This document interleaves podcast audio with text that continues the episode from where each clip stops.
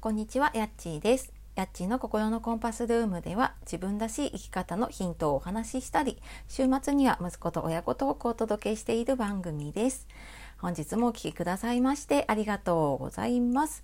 えー、週の終わりになってもう月末ですね7月も終わりになりますがいかがお過ごしでしょうか？えー、今日はですね、えー、挫折しないために知っておきたい学習の5段階っていう話をしたいと思います。えー、学習の5段階なんだそれって思う方もいるかもしれないんですけれども、え何かをね、うん、自分がやりたいと思っていることをやっていきたいそれを達成したいっていう時とかあこれはなんか諦めたくないなっていうものがある方是非最後まで聞いてみてください。え、この学習のね5段階って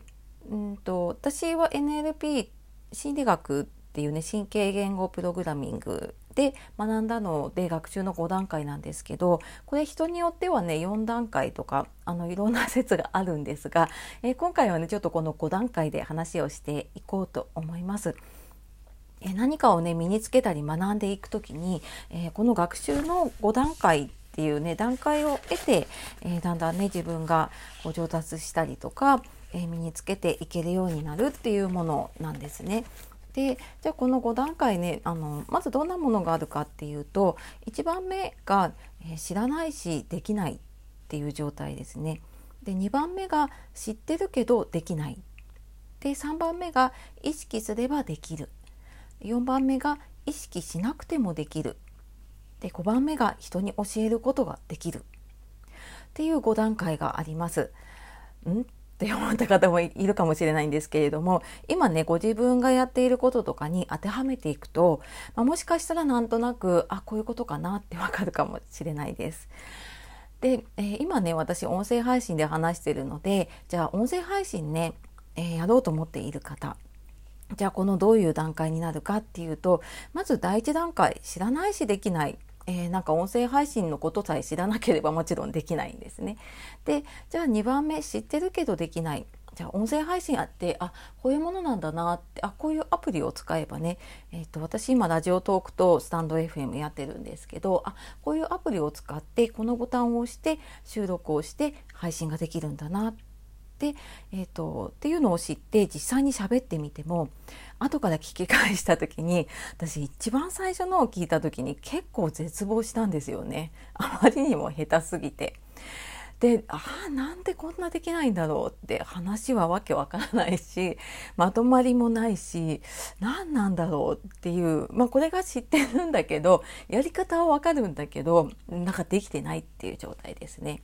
で3番目意識すればできる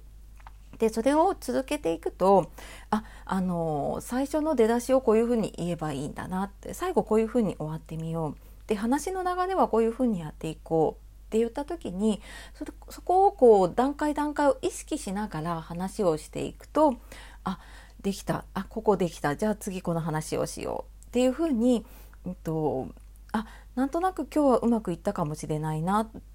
ていう感覚だったりとかあ今日はちょっとここはできたなっていうその意識すればねできるっていうのが3番目。で4番目の意識しなくてもできるっていうのはその3番目ではすごく意識をしてあここでこれを喋ってみたいなもしかしたらね台本を細かく書いているかもしれないしとそれを見ながら喋っているかもしれないんですけれども、まあ、4番目、まあ、台本は作っていたとしてもある程度もうそれが頭に入っていて自分の中で話の構成今ここ喋ってるなとかじゃあ次これを喋ろうっていうのがもうあの意識をしなくても自然に流れていくような状態。っていうのが、まあ、4番目で5番目は人に教えることができるっていうことでや自分が分かってできているんだけれどもだ人に教えるってなるとそこを本当にこうあの何て言うかな腹落ちして分かるストンとこう理解をした状態じゃないとそれを人に伝えて分かるように伝えるっていうのが結構難しいのでまたそこは次のね5段階目人に教えることができるっていう段階になります。で自分がどこにいるのかっていうのが分かるとこれみんな多分今5段階目でね人に教えている人でももちろん1番目の時もあったし2番目もあったと思うんです。で今自分がどこにいるのかなって分かるとじゃあここを過ぎるとはこういうふうになっていくなっていうねなんとなくこう目安ができてくるし客観的に見れる指標ができるのでなんか挫折しにくくなるかなって思います。でまあそうは言ってもやっぱり挫折ポイント2つあると思って、えーと、1つ目が知ってるけどできないっていうこのもどかしい状態ね。あのあなんであなんかこうすればいいのにっていうのが分かってるのにできない状態ってすごく苦しいんだけれどもでもここ多分みんな乗り越えてきてるんですよねやってる人って。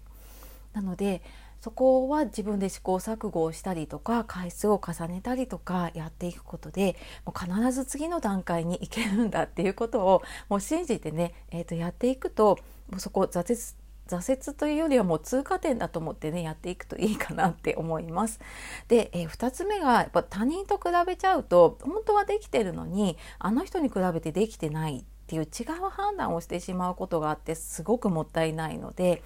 まあ、そんな方はやっぱり自分の軸